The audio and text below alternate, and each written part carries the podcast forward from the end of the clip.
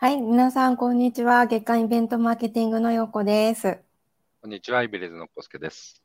はい、この番組は全国の、えーイベント、イベントの中の人をゲストにお呼びしてお話しする番組、えー、コスケヨコのミュート解除ですが、えー8月27日、28回目の、えー回始まりました。えー今日も中の人だからこそお話しできる苦労話や企画の背景、思いをお伺いしたいと思います。はい。ということで、あ、始まったということでですね、コメントもいただいてますけど、今日なんだかちょっと私、今日緊張してましてですね、はい。あの、イベント界隈の放送室として始まりましたけれども、今日は IT 業界の方がたくさん見ていただいているのではないかということで、あの、緊張してます。コスケさんはね、IT 業界からイベント業界というか、あの、どちらも見ていらっしゃるから、その違いというか、してるんですか？はい。何もいつもと変わりませんよ。お客さん見えないんで。そうでした。はい気を取り直して、あの気を取りゆるっとやらせていただこうと思いますので、よろしくお願いします。そんな、えー今日のゲストをお呼びしたいと思います。はい。えー今日のゲストはですね、えーコミュニティ放送部顧問で Amazon Web サービスジャパン株式会社コミュニティプログラム担当の、えー沼口茂さんです。パチパチパチおー沼口さん、こんにちこんにちはは。こんにちは。まあ、はじコミュニティ放送部顧問の沼口です。あの今回は、はい。はい。グリーンバックであることを忘れて、すっかりこんなスケール T シャツを着てやっちゃいけない エラーをしてしまいましたけれども、よろしくお願いします。よよろしくお願いします。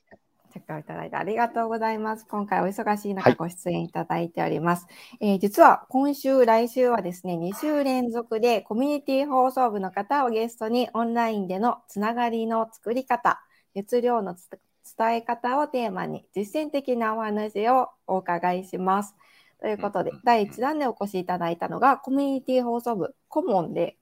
えー、AWS のコミュニティプログラム担当の沼口茂さんということで、えー今回はコロナ禍の下でも、えー AWS ユーザーコミュニティ、上手ユーザーグループで300回近い勉強会、イベントをオンラインにシフトされて、延べ2万人を超えるユーザーに学びの機会を提供した支援経験から、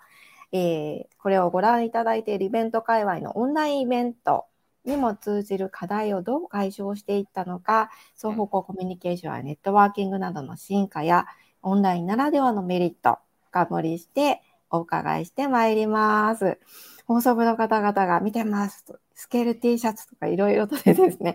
すでに盛り上がっていただいておりますけれども、えーイベント界隈の方々も見ていただいているということで、改めてですね、山口さんに AWS コミュニティプログラムご担当ということで、AWS のユーザーコミュニティの、えーことについてもまず教えていただけますでしょうか？はい。えっ、と、は今日のね、えーうん。目的っていうのはオンラインコミュニティ、オンラインイベントの話なんで、まあ、上手、AWS のユーザーコミュニティ上手というんですけれども、うん。上手の話ではないんですが、ちょっと事前にちょっと上手のあの前提知識があった方があの理解できやす,、しやすいかなと思いますので、はい最初ちょっとご説明させていただきたいと思います。とうございます。あはいりがとうございます。はいで私たち、あの、上手、まあ、なというし、言ってるんですけれども、上手自体はね、ジャパン AWS ユーザーグループの JAWSUG で、上手 UG というふうに言って、上手という、あの、音がですね、あの、サメの映画、パニック映画があったと思う、ムービーがあったと思うんです。が、あの、上手と同じな、うんそうですね。あれと同じということで、まあ、サメを使ったアイコンであるとか、あの、可愛いアイコンがあるんですけども、こういう感じで、うん。あの、活動してますということで、あの、はい。2010年からもう活動してる、もう10年以上の歴史があるし、非常に長い。クラウド、そうですね。クラウドの中では非常に長い、えユーザーグループですね。で、まあ、全国各地にですね、もう支部があって、で、まあ、二つのタイプ、あの地域支部、まあ、地域に根ざした活動をする地域支部と、テーマ別、例えば、あの、コンテナとか、あの、もう、機械学習だとかというようなテーマ別の、あの、専門支部の2つのタイプがあって、それ全部合わせると、まあうん、リスト上は78の支部があるという感じです。うんで、AWS の知識や体験というのを共有するためのその勉強会やイベントを開催するのが主な活動になる、えー、AWS のユーザーグループになります。はい。でですね、えかはい。はい。かわいいですよね、これ。あの、すごく。支部の絵が、それぞれのあの、違うんですね。桃そうなんですよ。桃は岡山ですね。はい。はい。なので、その地域だったり、あと、えっ、ー、と、向かって右下の方になっていくと、なんか盾を持ってたり、あの、ネットワークケーブルが絡まってたりっていうのは専門支部ですよね。なので、盾持ってるのはセキュリティ、はい、今日セキュリティの勉強会あるんですけれども、セキュリティの、うん、えー、専門支部だったり、ネットワークの専門支部が絡まってたりと。あと、あの、はい、カメラとあのマイクを持ってるのはメディア上手っていうメディア関係、あの、AWS のメディア関連のサービスも出してますので、そちらの方集中して、はい、あの、勉強会やる。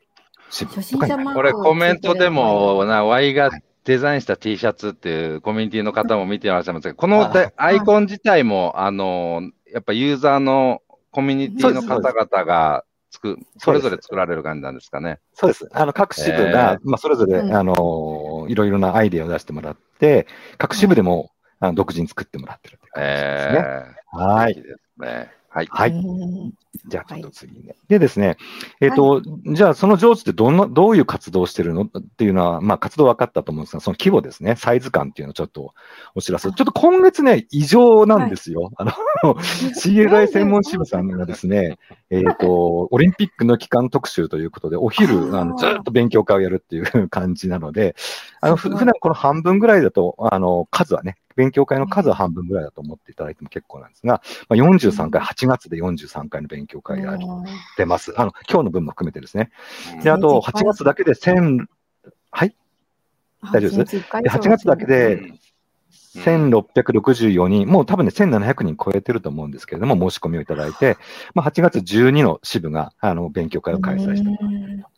いう感じ、ね、なんかビジネス系だと、なんか8月ってなかなかお休みとかであれですけど、ね、なんかそれがユーザーさんだっていうところを、なんかもしかしたら表してるのかなっていう、ユーザーさん主導というかね。そうだと、まあ、あの8月はあれなんですよ、やっぱりいろいろお休みもなってしまうので、比較的ね、換算するんですけれども、今年は、本来多分ね、この今日の話に出てくるオンラインというのも参加しやすさだとは思いますね。はい。なるほど。あの間口さんの役割としては、どんなスタンスでコミュニティの、はい、えー、方を見てらっしゃるんですか？はいで。ちょっと次のスライドが多分その話になると思います。で、はい、えっ、ー、とですね、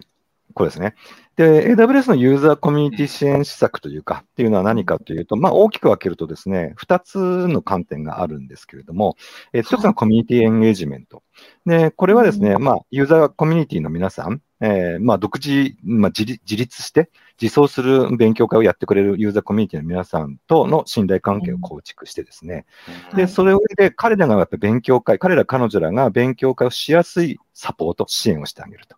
いうのがコミュニティエンゲージメントの部分だと思います。まあ、これ分かりやすいですよね。なので、まあ、あの、オフラインでやってた時は会場の手配なんかも、まあ、東京なんか会場を抑えるのすごく大変ですよね。なので、そこら辺を支援したりだとか、あと、まあ、AWS の、あの、ソリューションアーキテクトとか、あの、テクニカルに詳しい人間の人にあの登壇してほしいというような依頼が来れば、あ。の、私の方が一旦引き受けて、まあ、社内を探すだとか、ああと、まあ、ステッカー、あの、サメのステッカーなんかを、まあ、あの、AWS の予算として作って、あの、勉強会やっていただけるところに、こう、お渡しするだとか。あと、ハンズオンのクーポンですよね。ハンズオンやるときにクーポンって、あの、まあ、いくらまで、えー、無料というか、あの、プリペイドのカード、カードというかチケットみたいなものが出せるので、それでハンズオン、実際触って、AWS を触って、えー、まあ、学習してもらうというような形。あと今回の話になるオンライン配信なんかも、まあ基本、ユーザーグループの方々は、その勉強会の内容を決めていただいて、それに対しては、あの、まあ、あの、実装するというか、開催してもらうのが目的であって、えっ、ー、と、オンラインを配信、オンラインで配信する配信設備、環境を整えてっていうところまでは、やっぱり、あの、負荷としては高いというふうに私の方は考えていたので、そこの負荷を減らすために配信をサポートするだとか、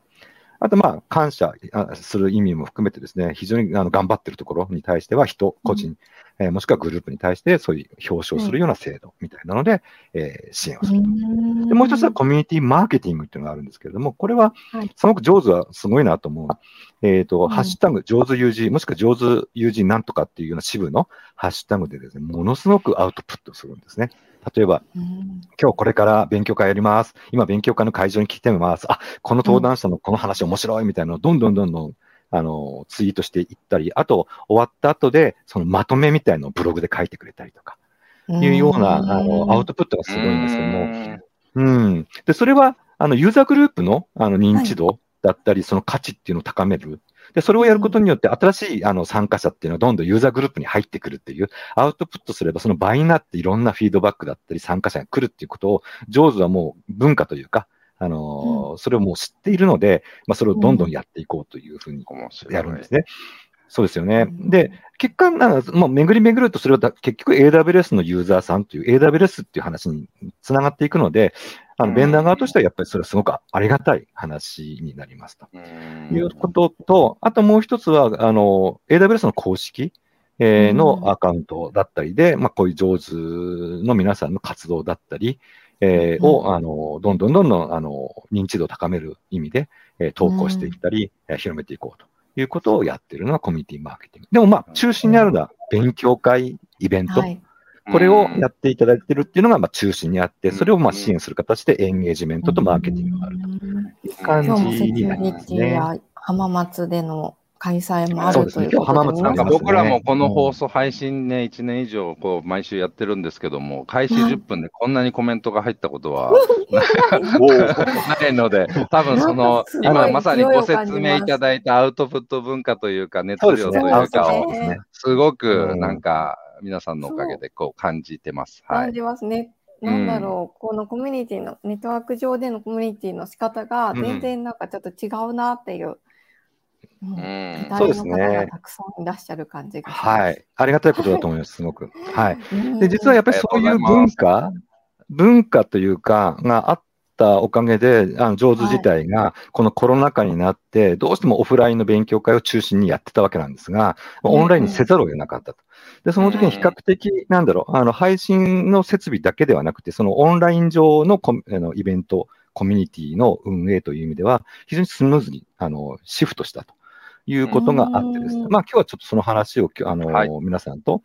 共有したいなと思っています。えただですね、じゃあ、いきなりオンラインに行ったのかっていうと、やっぱそうでもなくてですね、実はそのコロナの前からオンラインでトライしてたんですね。チャレンジしてたんですよ。2018年後半から。うんうん。そうなんですね。で、えっ、ー、と、ちょっとお話ししたように、あの、東京なんかは勉強会の会場を確保するのが非常に難しいので、えー、AWS がセミナールームを、あの、100人、200人入るようなセミナールームを持ってますので、それをまあお貸しする。えー、予約して、あの、するっていうことをやっていたんですけれども、非常にありがたいことにですね、だんだんあの、その100人、200人のセミナールームには入りきれない状況になってきたんですね。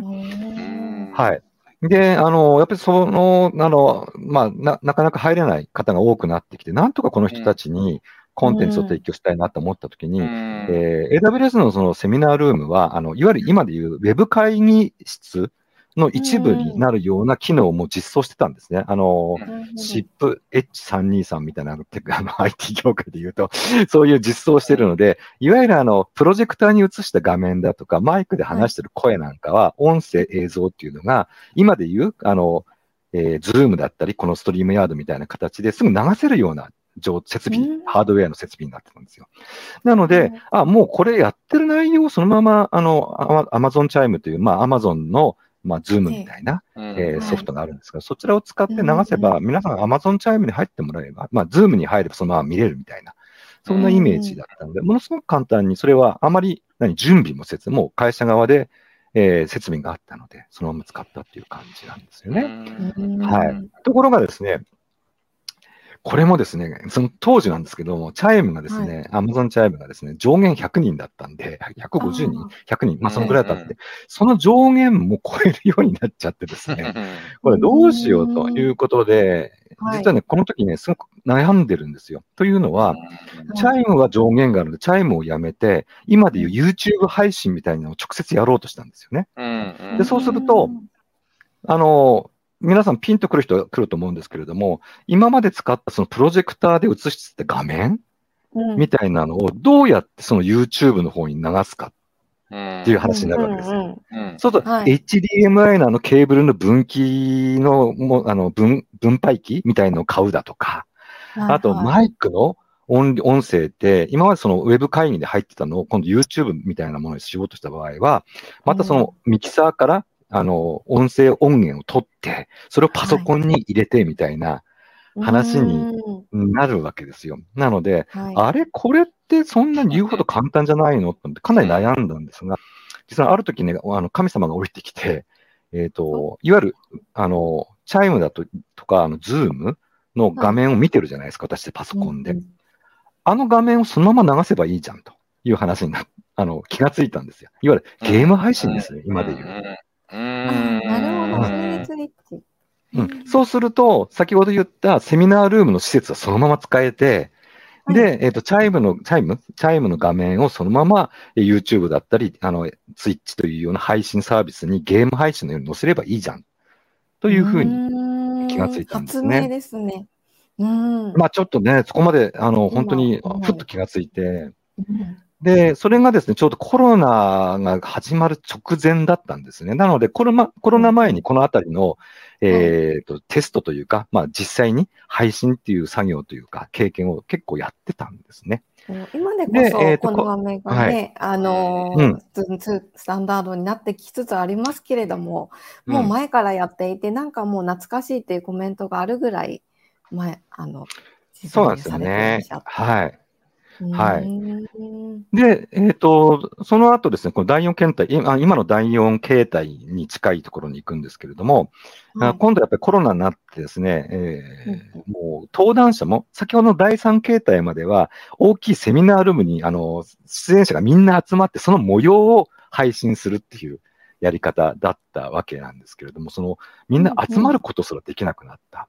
うん、まあ、今のこの、あの、ストリームヤード、この今、えー、ミュート解除を配信しているように、全員がそれぞれのところから来るような形になるわけですね。でもそれもまあ、あのー、前の第三形態をやってれば、まあ皆さんがそれぞれリモートから入るんで、それほど問題がないよねっていう形で、あのー、まあ、シフトはすぐ、あの、配信側の体制っていうのは変化することができましたというのが、あの、流れなんですね。で、それで今続いてる。で、もう一つすごく大きいのは、パソコンを使って皆さんやってたわけですね、この配信。まあでも、ストリームヤードは今これ SARS 使ってるじゃないですか。クラウドのサービスを使ってやってますよね。うん、で、あの我々もね、パソコン使ってやってたんですけど、やっぱりね、あのちょっとここで得られた大きな知見っていうところに書いてますように、あの規模が大きくなって、今までみたいになんだろう、ウェブさ、ウェブの会議室、会議をやってる、まあ、100人ぐらいでやってたとしても、まあ、落ちたらもう一回立ち直、うん、立ち上げ直して入ってもらえればいいな、ぐらいじゃないですか、ウェブ会議室だと。だからこういう形で配信してると、あの、上手デーズあたりだと、まあ、1000人とか2000人とかいうような数で見てるので、あの、やっぱテレビ番組と一緒になっちゃうんで、落とすわけにいかないんですよね、もう。でそうすると、それぞれのパソコン、あとネットワーク環境に依存した配信ってすごくリスクが高いので、今は、あの、この真ん中、真ん中のこの、ここにあるところって全部クラウド上の仮想デスクトップ、クラウド上で全部やってるんですよ。なので、あの、なかなか落ちなくなってるっていうような、まあ、規模が大きくなってきてるので、やっぱり落とさないようにするのがどうということと、あと、もう一つは、皆さんこれ、皆さんの環境に依存するますよね。カメラだとか、マイクだとか。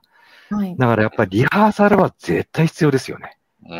よくあの、ね、画面共有できませんとか、皆さんこれ聞こえてますか？って始 本番始まってから言ったりだとか、はい、それはやっぱりリハーサルきっちりやらないとダメだなということで、登壇者の慣れの依存っていうのが非常に高いので、そこをやっぱりカバーするような準備っていうのが必要になるんだなというふうに、あの、学んだところですよね。うんだんだん放送局化していってる感じですね。そう。ね、本当ですね。そうなんですよね。はい。で、えっ、ー、と、まあ、お時間もあれなんで、すいません。えっと、オンラインイベントこれやってきてですね、4つの課題っていうふうにちょっと、えー、まとめることができるんですけれども、で、一、はい、つがですね、これ、あの、コロナ禍前からですね、実はやってて、この写真なんかは、あの、いわゆる無観客の、いわゆる状態ですよね。ここ、今年は本当に無観客試合とかいろいろ言われてましたけれども、えっ、ー、と、配信をまあやるにあたってですね、これだけ大きいセミナールームで、うん、あの配信だけなんで現場に人がいないっていうふうに、な状況で、はいえー、いざ、あの、登壇してくださいって頼むとですね、皆さん、うん、結構心が折れるんですよ。そうですね。ずっと喋り続けるのは。そう、45分。で、うん、やっぱり皆さん、登壇者の皆さんって、あの、対面で、あの、はい、聞いてる人の顔を見ながら、もしくは、あの、周りのあの反応を見ながらですね、あの、その話を深くしたり、浅くしたり、飛ばしたりとかっていうような、あの、ことをやってきた人がですね、いきなり無観客になるとですね、やっぱり、あの、辛いっていうふうにみんな言うんですよね。で、ですよね、やっぱりね。そこはすごく分かっていて。うん、なので、やっぱりそこをどうするかっていう話をやっぱりしてきました。で、一つやっぱりツイッターとかを使って、今、上手よく、あの、オフラインの時からツイッターを使ってたので、あの、ツイッターでハッシュタグを使って、えー、その反応っていうのを見ます。ただ、これ、すごく重要なっていうか、あの、難しいのは、登壇して話してる人って自分のスライドの画面見てるじゃないですか。そうするとね、ツイッターの画面って見れないんですよ。まあ、置いたとしてもこう見なきゃいけなくなっちゃうんで、どうしてもそのツイッターを、そう、ツイッターを見てる人をちょっと別に作ってあげて、こういう反応来てますみたいな、やっぱりちょっと、あの、やり方をしないとなかなか難しい。うん、というのと、あとサービスとしてあの画面にあのニコニコ動画みたいにこう流れるようなサービスも最近出てきてるんですよね。なので、それを使うっていうのももちろんあります。で、ただですね、やっぱり、あの、テクノロジーでやれる部分もあるんですが、最近やっぱり僕、上手の皆さんが各支部でやってるのを見ると、いわゆるね、ガヤ。ガヤ、ガヤです。あの、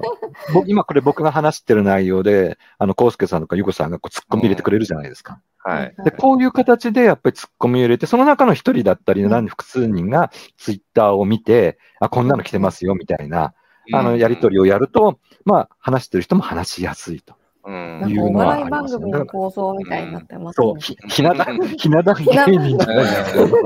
あの、ガヤ必要みたいな。うん、でも、あの、すごくやっぱり効果的、ガヤはすごく安心して話ができるというのは、まあ何回かやってきて、やっぱりそう思いましたね。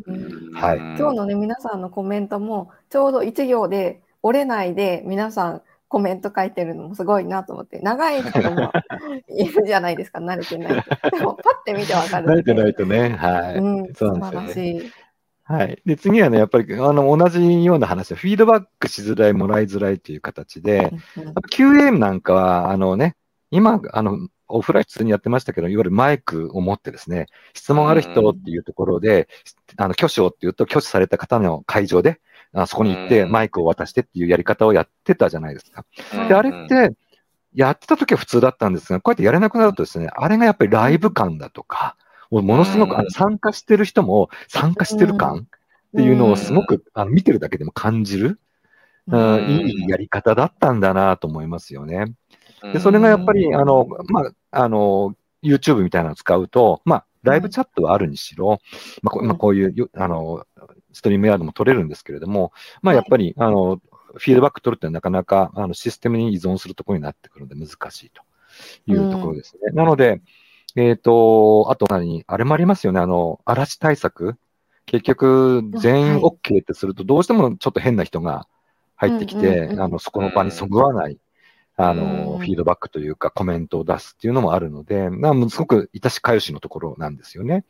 なので、えっ、ー、と、上手ではよくあの QA はあのスライド、スライドっていうあのサービスを使って、で、セッションごとのスライド、あの、QA、Q、あクエスチョンをいただいて、で、セッション終わったら、あの、いただいたあのクエスチョンの中からピックアップして、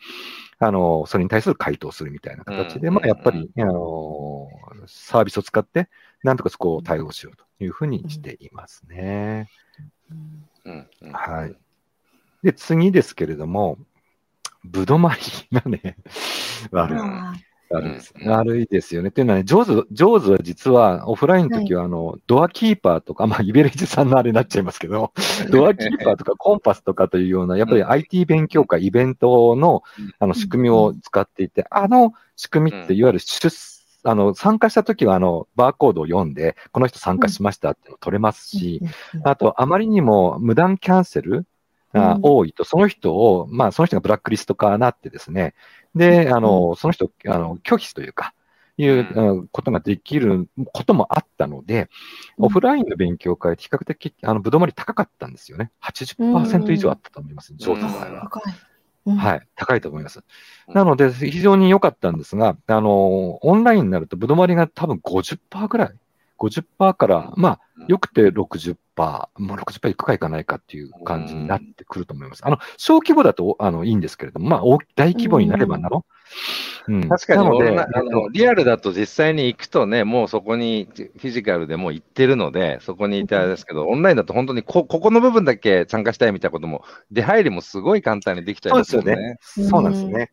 で、僕自身はですね、まあ、やっぱり、うん、あの支部の運営の方々とちょっとお話をするときは、あの、ぶどまりを上げようと思わなくていいんじゃないのと。ぶどまりが悪いって言うけれども、結局参加のハードルがすごく低くなって、一部しか参加できない人とかも入ってきたりだとか、あと、あのもともとちょっと参加するかどうかわかんないけどもっていうような人でも申し込みをしたりだとかっていうような形で、あの、ハードルが下がってるので、ぶどまりを上げること、そこに何罰則を入れるみたいなことをやるぐらいだったら、うん、今の参加者をもっと2倍、3倍に増やした方が、いいんじゃないですかね、みたいな話はやっぱりしますよね。だからそこはやっぱ考え方かなとは思いますよね。あそうですね、アーカイブも大きいですね。あと、後で見れるねっていう人もやっぱりいるので、ただ、そこもね、あの、に、そういうニーズなので、それはそれでやっぱりいいのかなと思いますね。で、実はその4番目の、まあ、課題はですね、懇親会で、こればっかりはですね、はい。なんともかんともですよね。で、えっ、ー、と、やっぱり懇親会ってすごく、あの、ユーザーグループにとっては素晴らしく、あの、いい、あの、機会で、あの、オフラインであろう、オフラインであってもですね、やっぱりその、はい、登壇もしくは運営側と参加者っていうのって、それほど 2way のコミュニケーションを、多くの人取れるわけでもないし、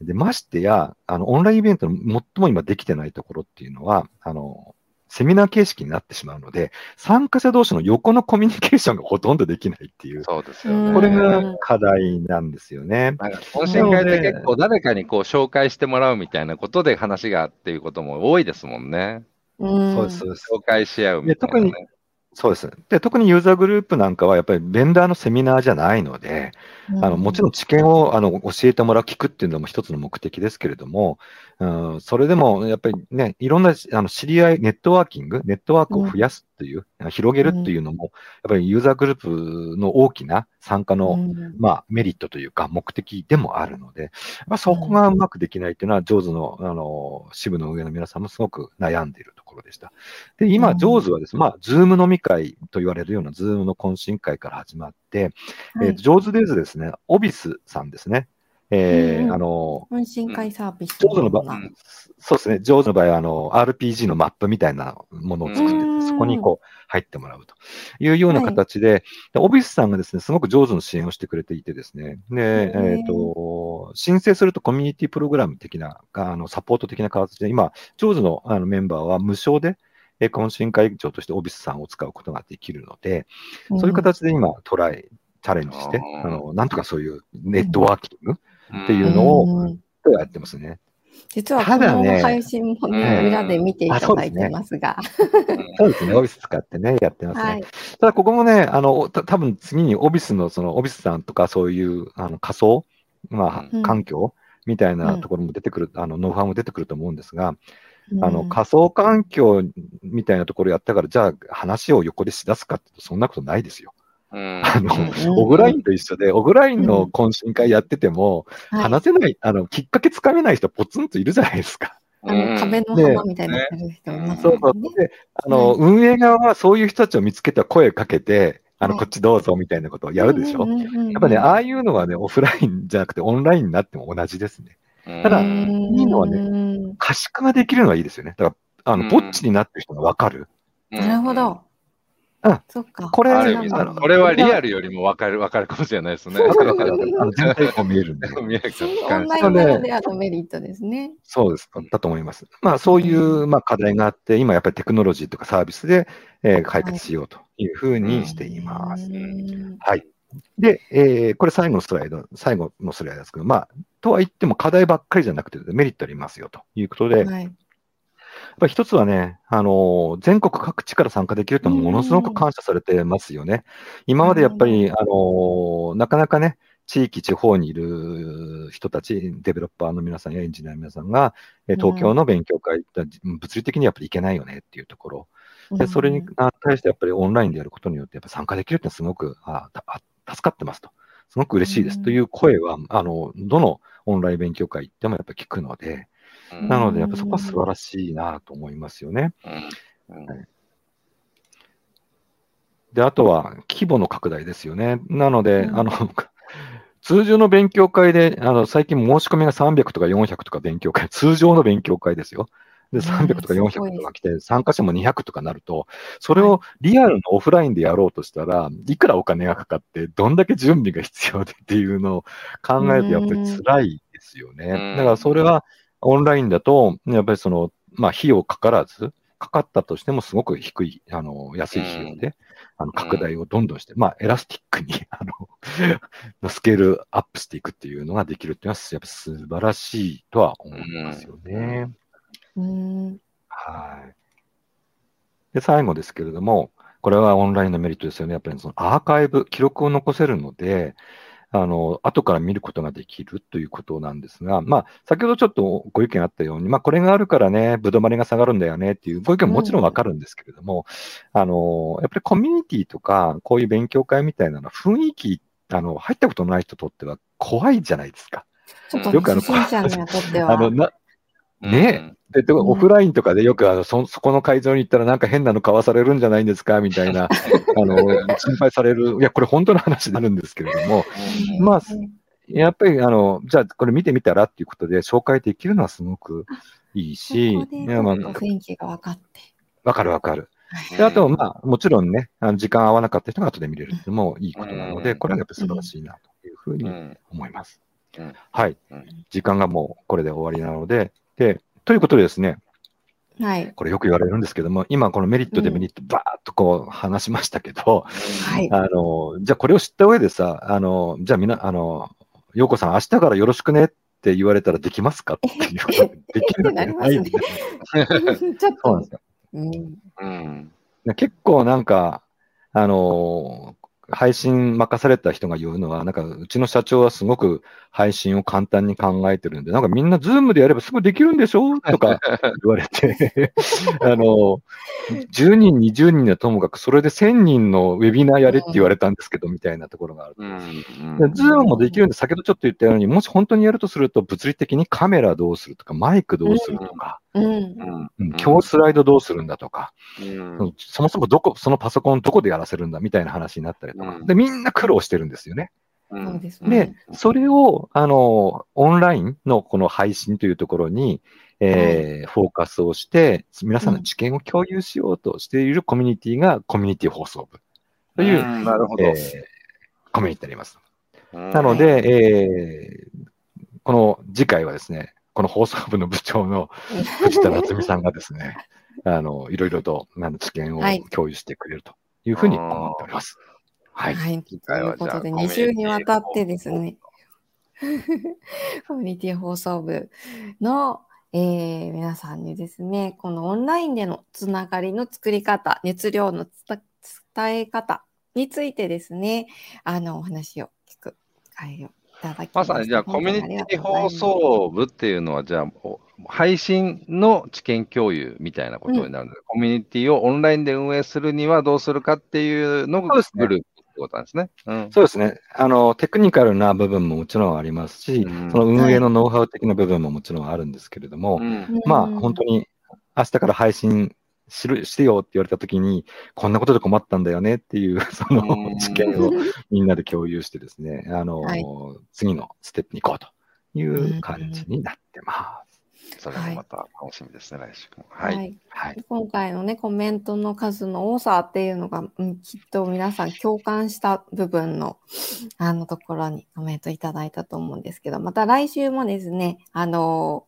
コミュニティ放送部部長の藤田夏美さんから、えー、ちょっと知見を共有していただきますので、えー、来週も、えー、盛り上がっていただきたいなとふうに思っております。えー、今日はですね、すごくあの30分でですね、あの、ピタッと、えー、まとめていただいて、ありがとうございました。ありがとうございました。こちらこそありがとうございました。はい、本日のゲストはコミュニティ放送部コモ Amazon Web サービスジャパン株式会社コミュニティプログラム担当の沼口茂さんでした。ありがとうございました。ありがとうございました。いやもう盛り上がってましたね、今日も。ね。はい。なんかこういうカルチャーなんだなって。でもここがね、あの、この1年でだいぶ、あの、いろんな業界にこのカルチャーが浸透していっているところなんじゃないかと。そこに苦戦されている方も多いのではないかと思っておりますコミュニティという中では、そのね、そ上手って一つのね、今日はサンプルのお話だったかもしれないですけど、ああいうふうになんか進化,、進化してきたっていうのも、こう、うんゴジラのようにこう第一形態、第二形態っていう そうでしたね。あれ今ね、あれ改めて聞くと、はい、そもそもね、そもそも今ね、言ってるこの、そもそもハイブリッドから始まってるんだなっていう、リアルもあるけれども、配信もやるっていうところとか、で、それが今一番求められてくる、これからね、次のニューノーマルのところでは、配信とこう、リアルっていうのは、まあセットで当たり前で。でもそれはね、違いを理解しないと、全く同じことをやろうとしても、なかなかうまくいかなかったり、別のものとしてコメントにもありましたけどね、なんか、それはそれとして良さを伸ばせるところっていうのはあると思うので、またそのあたりも来週楽しみだなと思っております。はい。来週のゲストはコミュニティ放送部部長の藤田夏美さんにご登場いただきますので、来週もお楽しみにしてください。はい、ということで、本日もありがとうございました。はい、ありがとうございました。コメントもいっぱいありがとうございました。